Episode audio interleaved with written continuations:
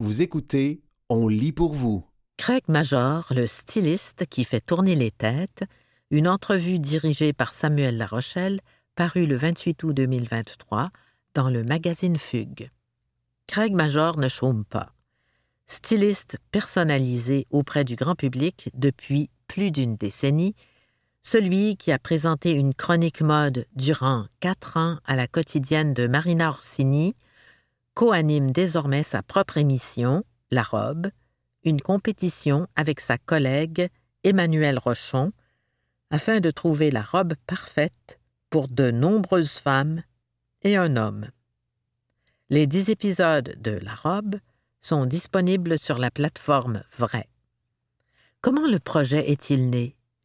C'est un concept qui nous a été proposé par l'équipe de Sphère Média. J'ai accepté d'y participer car j'aime travailler devant la caméra. Quand j'étais plus jeune, j'ai fait beaucoup de théâtre et j'ai flirté avec l'idée d'étudier en interprétation au cégep. Donc, de pouvoir animer avec mes habiletés de styliste, c'est comme si je mettais deux mondes ensemble et que ça créait un parfait mélange. Qui participe à l'émission? Il y a une grande diversité dans tous les sens. La plus jeune candidate est une demoiselle de 15 ans, avec des racines asiatiques, qui se prépare pour sa graduation. La plus âgée a 77 ans. On a une drag queen, ainsi qu'un homme qui voulait trouver une robe. Il n'est pas une personne trans ou un homme qui se costume, mais seulement quelqu'un qui désirait démystifier les tabous associés à la robe. De plus en plus, il y a des robes avec des coupes masculines. Plusieurs marques vendent des robes pour hommes partout dans le monde. J'aimais l'idée qu'on propose cette alternative à certaines personnes qui ont peut-être une vision un peu plus fermée. Vos interventions ne sont pas lisses ni complaisantes. Vous critiquez vos idées respectives. Pourquoi vouliez-vous inclure cette facette à l'émission? Pour sentir la compétition? Emmanuel et moi nous sommes deux stylistes avec de l'expérience, du bagage et un ego, alors la compétition était au rendez-vous. Ça permettait aussi de montrer deux visions différentes du métier. Chaque personne qui regarde l'émission va préférer une robe ou une autre, mais selon moi, nos propositions fonctionnent dans tous les épisodes. Tu es styliste depuis 15 ans. Comment as-tu commencé? À partir de mes 17 ans, j'ai travaillé dans la vente au détail pour le château et puis pour la maison Simons en tant que vendeur styliste, alors j'habille les gens depuis toujours. Pendant mes études en mode au Collège La Salle, j'étais encore au Simons du centre-ville. Je stylisais les vêtements chaque jour de ma vie. Ensuite, je suis passé d'habiller des mannequins de vitrine à des vraies personnes en 2008. Durant les premières années, j'assistais de nombreux stylistes à Montréal pour comprendre l'univers, l'esthétisme et l'éthique de travail. Et depuis 2013, je travaille surtout en solo et j'en vis pleinement. Je fais du stylisme personnalisé. À quel point analyses-tu le style des gens de ton entourage? Pas tant que ça. Quand j'organise des soirées à la maison, plusieurs personnes me disent être stressées avant de venir et me demande si c'est correct ce qu'elle porte. Pourtant, je ne suis pas quelqu'un qui analyse ses proches de façon critique. Quand la personne est ma cliente, c'est autre chose. En général, j'aime aussi partager le message que tant et aussi longtemps qu'on est bien, on peut s'habiller comme on veut. Il y a la mode et les tendances, mais la libre expression dans le look, c'est très important aussi. Comment la clientèle a-t-elle évolué avec le temps? Depuis la fin de la pandémie, les stylistes s'efforcent de ramener du style, un peu plus de finesse et d'audace. La COVID a poussé les gens à adopter des styles plus monotones et davantage orientés vers le confort. Les gens sont plus frileux à porter des vêtements qui sortent de l'ordinaire. Depuis environ 18 mois, les gens se réhabillent à nouveau, mais il reste encore une certaine réticence envers les morceaux osés. On pense souvent que c'est un service réservé aux personnes fortunées. Qu'en penses-tu? Je dis souvent que c'est se payer un service personnalisé comme avoir un entraîneur ou une entraîneur, un ou une nutritionniste, un ou une coach de vie ou un ou une psychologue. C'est aussi un investissement à long terme. Lorsqu'on fait appel à mes services, je n'habille pas les gens dans l'optique de les revoir dans quatre mois nécessairement. Si je refais une garde-robe complète, c'est un investissement qui va durer longtemps. Je mise toujours plus sur la qualité que la quantité. En parallèle, quelle place occupe ta carrière de mannequin? Une place très importante. Je suis à l'aube de mes quarante ans. Dans la carrière d'un mannequin homme, il y a des fluctuations. Quand la maturité s'installe et qu'on commence à voir les marques du temps, ça vient avec une nouvelle ère de mannequinat. On travaille avec différentes marques. On m'habille plus souvent en veston-cravate qu'avant. Mais je ne travaille pas moins pour autant. Comme je prends soin de mon corps, je collabore encore beaucoup avec les marques de maillots, de golf et de vêtements de sport. T'imposes-tu une pression afin de maintenir le même corps que tu avais à trente ans? Je suis en paix avec le fait que mon corps ne peut pas être le même qu'avant. Rien ne réagit de la même façon à trente-neuf ans. Je fais attention à ce que je mange et à comment mon corps réagit. Pour le reste, j'ai eu quelques interventions et corrections à droite et à gauche, mais rien de trop fou. Je ne suis pas fanatique des injections. Cela dit, c'est important pour moi de me maintenir et de me sentir beau. As-tu un projet à venir? Cet automne, on pourra me voir à l'écran comme chroniqueur mode invité à l'émission J'aime ton style sur la chaîne Elle Fiction. Info L'émission La Robe avec le styliste Craig Major est diffusée sur le canal Vrai pour les abonnés de Vidéotron Elix. C'était Craig Major, le styliste qui fait tourner les têtes, une entrevue dirigée par Samuel Larochelle, parue le 28 août 2023 dans le magazine Fugue.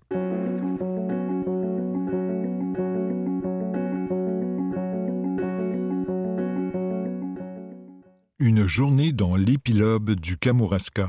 Un texte de Rosémée Automne Témorin, paru le 2 septembre 2023 dans la presse. Saint Pascal de Kamouraska. Je m'avance lentement, ne sachant pas trop si je dois les interrompre ou non. Ils sont quatre, assis en cercle, humant leur tasse de thé en silence. Julien Drouin-Bouffard se lève. Il en impose avec ses six pieds cinq pouces. On fait une petite méditation. Tu peux te joindre à nous. Ce n'est pas la manière dont je pensais commencer l'entrevue, mais oui, bien sûr. J'ai fait la route vers Saint-Pascal de Kamouraska pour rencontrer l'homme derrière l'entreprise Artisan du Vivant qui commercialise des thés québécois. Des thés québécois? Ça se peut? Comment? Il allait me montrer ça, de la cueillette à la transformation. Mais ici, on vit au rythme de ce qui se présente à soi. Et Lydie Vachon est de passage dans la région, alors l'entrevue attendra un peu. Lydie dirige des cercles de thé en personne et en ligne. Aujourd'hui, elle a offert aux travailleurs de vivre le rituel chinois Gong Fucha. Julien me tend une tasse du premier thé de framboisier de la saison, tandis que je me pose avec eux dans la chaleur écrasante de juillet. Lydie nous invite d'abord à sentir la boisson et à noter ce qu'elle évoque chez nous. Un aliment, un souvenir, une émotion, toute réponse est bonne. On s'attarde ensuite au goût du thé. Quelle est sa texture? Où le ressent-on dans notre bouche? Quel est l'effet du liquide sur notre gorge? Comment son énergie se déploie-t-elle dans notre poitrine? Au fil de cette séance extrêmement apaisante, bien qu'accélérée, notre cérémonie d'une trentaine de minutes en dure habituellement plus de 90, j'apprends que pour les Chinois, un thé de qualité glisse vers la gorge sans effort, puis que son énergie bouge en nous, créant des liens entre la plante récoltée et notre organisme. Lorsqu'on partage nos notes, on réalise que le framboisier nous a tous et toutes évoqué un enveloppement, une douceur et une ouverture du souffle. La plante nous a parlé de la même manière. Sans vouloir brusquer les choses, Je demande à Julien si on peut maintenant procéder à l'entrevue. Il me répond que oui, bientôt, mais qu'il doit d'abord coordonner les activités de l'après-midi. C'est que les thés de l'artisan du vivant sont principalement faits à base d'épilobes et la saison de la cueillette est courte, fin juin à fin juillet. Chaque jour, la météo, la main-d'œuvre disponible et l'état de la machinerie dictent ce qu'il sera possible d'accomplir ou non. On a beau avoir de grands plans, on ne contrôle pas grand-chose. En quatre ans d'exploitation, c'est la première fois que Julien loue un local et qu'il utilise quelques machines. Avant, tout était fait à la main. Le paysan compte sur un employé à temps plein et deux cueilleurs à temps partiel. Le reste est exécuté par des gens qui viennent t'aider pour une journée ou plus, en échange de thé. Les feuilles d'épilobe sont cueillies sur différents terrains, parfois privés et parfois publics. Pourquoi cette fleur et pas une autre? Parce qu'elle a tout pour elle, m'explique Julien Drouin-Bouffard. En théorie, je pourrais faire du thé avec n'importe quelle plante, mais toutes ne donneraient pas un goût si raffiné, c'est rond en bouche, doux et délicat mais ça ne contient ni thé ni caféine. C'est vrai. Les puristes vont affirmer que c'est de la tisane et non du thé, poursuit l'entrepreneur. Une tisane, c'est une plante récoltée et séchée. Selon moi, ce qui fait le thé, c'est la transformation, et l'épilobe rappelle vraiment le goût du thé d'Asie. C'est effectivement à s'y méprendre. Du thé au goût d'autonomie alimentaire. Avant de parler de transformation, Julien est enfin prêt à me montrer la matière première. J'embarque dans sa voiture et, en route vers un champ d'épilobe, je sonde l'homme sur les motivations de ses activités que d'aucuns trouveraient nichées. Depuis quinze ans, je m'intéresse à ce qu'on peut faire pour développer notre autonomie alimentaire. Comment réduire notre empreinte écologique et se connecter avec notre terroir? Toute ma vie tourne autour de ça. Une vingtaine de minutes plus tard, je découvre une mer mauve et verte qui tangue au rythme du vent, de toute beauté. Noyé dans sa talle d'épilobe, Julien m'apprend que ce sont des herbacées communes abondantes dans plusieurs régions du Québec. Comme il n'en cueille que les feuilles, il n'abîme pas les fleurs. J'en cueille aussi. C'est méditatif, mais ça l'est peut-être moins après trois jours au soleil à déjouer les moustiques. On étale ensuite notre récolte sur une couverture que Julien devra ramener à la fabrique, au plus cris, les fenêtres de l'auto ouvertes pour que ça ventile. On repart tout en respectant les limites de vitesse. Après la récolte vient le flétrissement. Cette étape peut durer entre 8 et 36 heures et permet aux feuilles de suffisamment ramollir pour être roulées sans se casser. C'est lors de l'oxydation que la magie opérera pour produire une boisson de type thé noir. Julien me montre les paniers de bambou dans lesquels respirent des feuilles dont émane une délicieuse odeur de smoothie banane kale. Il m'explique qu'elles sécheront ensuite à haute température dans un four ou à basse température sur des présentoirs. Le tout sera plus tard mis en sac. Mais pour l'heure, ce qui compte, c'est de récolter autant que possible. Hier, Julien a fini de travailler à 1h30 du matin. Il espère produire 500 kg de thé cet été, soit trois fois plus que l'an dernier. Je n'étais pas un grand consommateur, mais importer des aliments qui viennent de milliers de kilomètres, ce n'est pas dans mes valeurs. Je me suis donné la mission de vie d'aider à la transition collective, dit Julien Drouin-Bouffard. D'ailleurs, une fois la récolte terminée, il offrira des ateliers à travers le Québec pour enseigner la production de thé à base de feuilles d'argousier qui se congèlent. Je veux montrer aux amateurs comment faire du thé, pas juste le déguster. Ça te donne vraiment du pouvoir. Si j'aime toujours le Kamouraska, j'avoue que je l'aime encore plus quand il se fait un tantinet révolutionnaire. C'était une journée dans l'épilobe du Kamouraska, un texte de Rosémée Automne Témorin, paru le 2 septembre 2023 dans la presse. Jusqu'où l'amitié peut-elle nous mener? Entrevue avec Samuel Larochelle, une entrevue dirigée par Philippe Granger, parue le 29 août 2023 dans le magazine Fugue. Samuel Larochelle, célébrera ses dix ans dans le domaine de la littérature en publiant un tout nouveau roman intitulé Elias et Justine. Le prolifique auteur, qui agit également en tant que journaliste et chroniqueur pour Fugue, a multiplié les genres au fil des années, passant de la littérature jeunesse à la poésie narrative et à la biographie. Elias et Justine est son douzième livre. Comment présenterais-tu ton livre?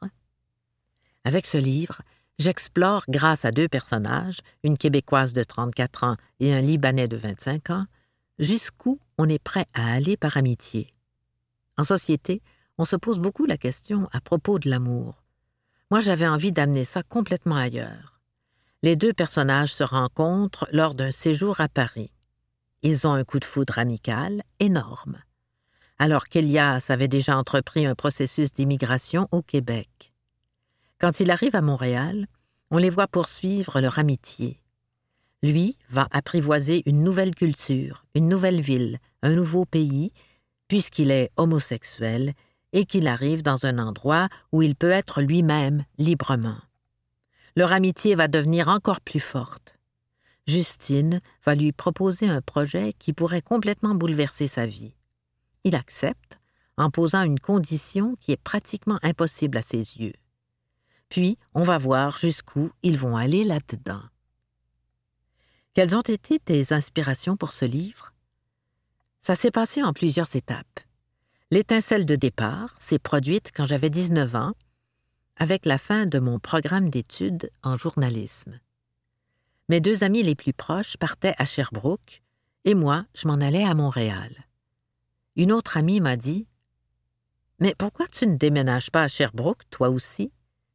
Déménager par amitié C'est à ce moment-là que j'ai commencé à me questionner et à me demander quels sont les grands gestes qu'on serait prêt à faire pour l'amitié. J'ai laissé ça germer dans ma tête pendant très longtemps. Je me suis dit que si ces deux personnes viennent de cultures différentes, elles ont encore plus d'enjeux ou de choses à apprivoiser. Je mets aussi au défi les gens qui me connaissent et tous les lecteurs de savoir lequel des personnages me ressemble le plus. Comment as-tu déterminé qu'Elias serait libanais? Comment as-tu préparé l'écriture de ce personnage? Je me suis dit que si la fille est québécoise, j'aimerais que le garçon d'une autre origine vienne d'un pays où il ne peut pas vivre son homosexualité librement, mais où ce n'est pas non plus l'extrême dangerosité. Et comme je voulais que ce soit un immigrant qui vit des défis à Montréal, mais pas mur à mur, je me suis dit que s'il parle français, ça viendrait simplifier beaucoup de choses. Tout m'a orienté vers le Liban. J'ai des amis originaires du Liban autour de moi, et ça ne me tentait pas de juste faire relire le livre à la fin pour me dédouaner, faire comme Ah, c'est correct. Je voulais, avant même de construire la personnalité de mon personnage libanais, consulter mes proches. Je suis allé au Liban pendant deux semaines. J'ai eu la chance d'être invité dans une famille, de poser un milliard de questions et de me faire conseiller des lectures. J'ai aussi eu ce qu'on appelle des lecteurs sensibles. Mais là, c'est important de rappeler qu'Elias n'est pas le représentant de tous les Libanais. Tu parles dans ton livre des différences entre la France, le Liban et le Québec. Sens-tu que le Québec est plus proche du Liban que de la France? C'est une question à un million de dollars. Le premier voyage outre-mer que j'ai fait de ma vie, c'était à Paris et à Londres en 2010. Je me rappelle avoir senti que j'étais beaucoup plus proche, à ma grande surprise, des Anglais que des Français. Même si on parle la même langue, et qu'on pense que ça nous définit au point que nos cultures seraient inévitablement très proches, il y avait quelque chose dans le calme, l'humour et la chaleur des Anglais qui m'avait un peu soulagée. Je sais que les Parisiens ne sont pas les Français, mais je les avais trouvés fermés, rudes, dans le jugement. Donc déjà, je pense qu'on a moins en commun avec les Français qu'on le croit, et qu'on a beaucoup plus en commun avec les Libanais qu'on pense. Il ne faut quand même pas oublier qu'on a, les deux pays, une histoire coloniale avec la France. On a eu un rapport de force coloniale avec la France, et nos aspirations d'autodétermination n'ont pas fonctionné autant qu'on l'aurait voulu. Il y a une chaleur, un humour, une profonde humanité chez les Libanais et les Québécois qui me faisait sentir tellement bien quand je suis allé au Liban. C'est peut-être parce que j'avais eu la chance d'avoir accès à une famille libanaise. C'est peut-être plus facile de connecter avec les Libanais qu'avec les Français en général. Sens-tu que l'écriture fictive est pour toi un exutoire face au journalisme? Toute l'écriture littéraire, peu importe le genre, me permet de me connecter à mon extrême sensibilité, à mon envie de devenir quelqu'un d'autre, à mon besoin d'exprimer qui je suis. Que j'écrive pour les enfants, les ados, les adultes, je suis capable de devenir mon personnage. Je suis comme un acteur écrivain qui se met dans la peau de quelqu'un d'autre. Je sens même que je suis capable, plus que la majorité des collègues journalistes, de laisser filtrer ma sensibilité dans mes textes, dans mes questions, dans mes choix de sujets. Mais l'écriture littéraire est nécessaire pour que tout ce qui bouillonne comme émotion puisse sortir. Quels sont tes projets à venir? Quelques jours après l'arrivée de Elias et Justine, je publie la biographie de Louise Portal, la comédienne, chanteuse et écrivaine. En théorie, au printemps 2024, je publie un livre dans la même lignée que j'ai échappé mon cœur dans ta bouche, c'est-à-dire la poésie narrative basée sur du réel, mais je change complètement de thématique. Ça va être des réflexions et des anecdotes sur les voyages. Puis, à l'automne 2024, je publie la suite du roman graphique Le plus petit sauveur du monde. Le premier, Le plus petit sauveur du monde, arrive à la fin septembre en anglais au Royaume-Uni, aux États-Unis, au Canada anglais. Il a déjà été publié en janvier dernier en France, en Belgique, au Luxembourg et en Suisse. Le 16 novembre, il y a la sixième édition du cabaret Accents Queers je n'ai pas encore les artistes à partager. Ça va se faire en début d'automne, mais ça change d'endroit. L'usine C m'a demandé d'inclure les deux éditions annuelles montréalaises dans sa programmation. C'était Jusqu'où l'amitié peut-elle nous mener? Entrevue avec Samuel Larochelle, une entrevue dirigée par Philippe Granger, parue le 29 août 2023 dans le magazine Fugue.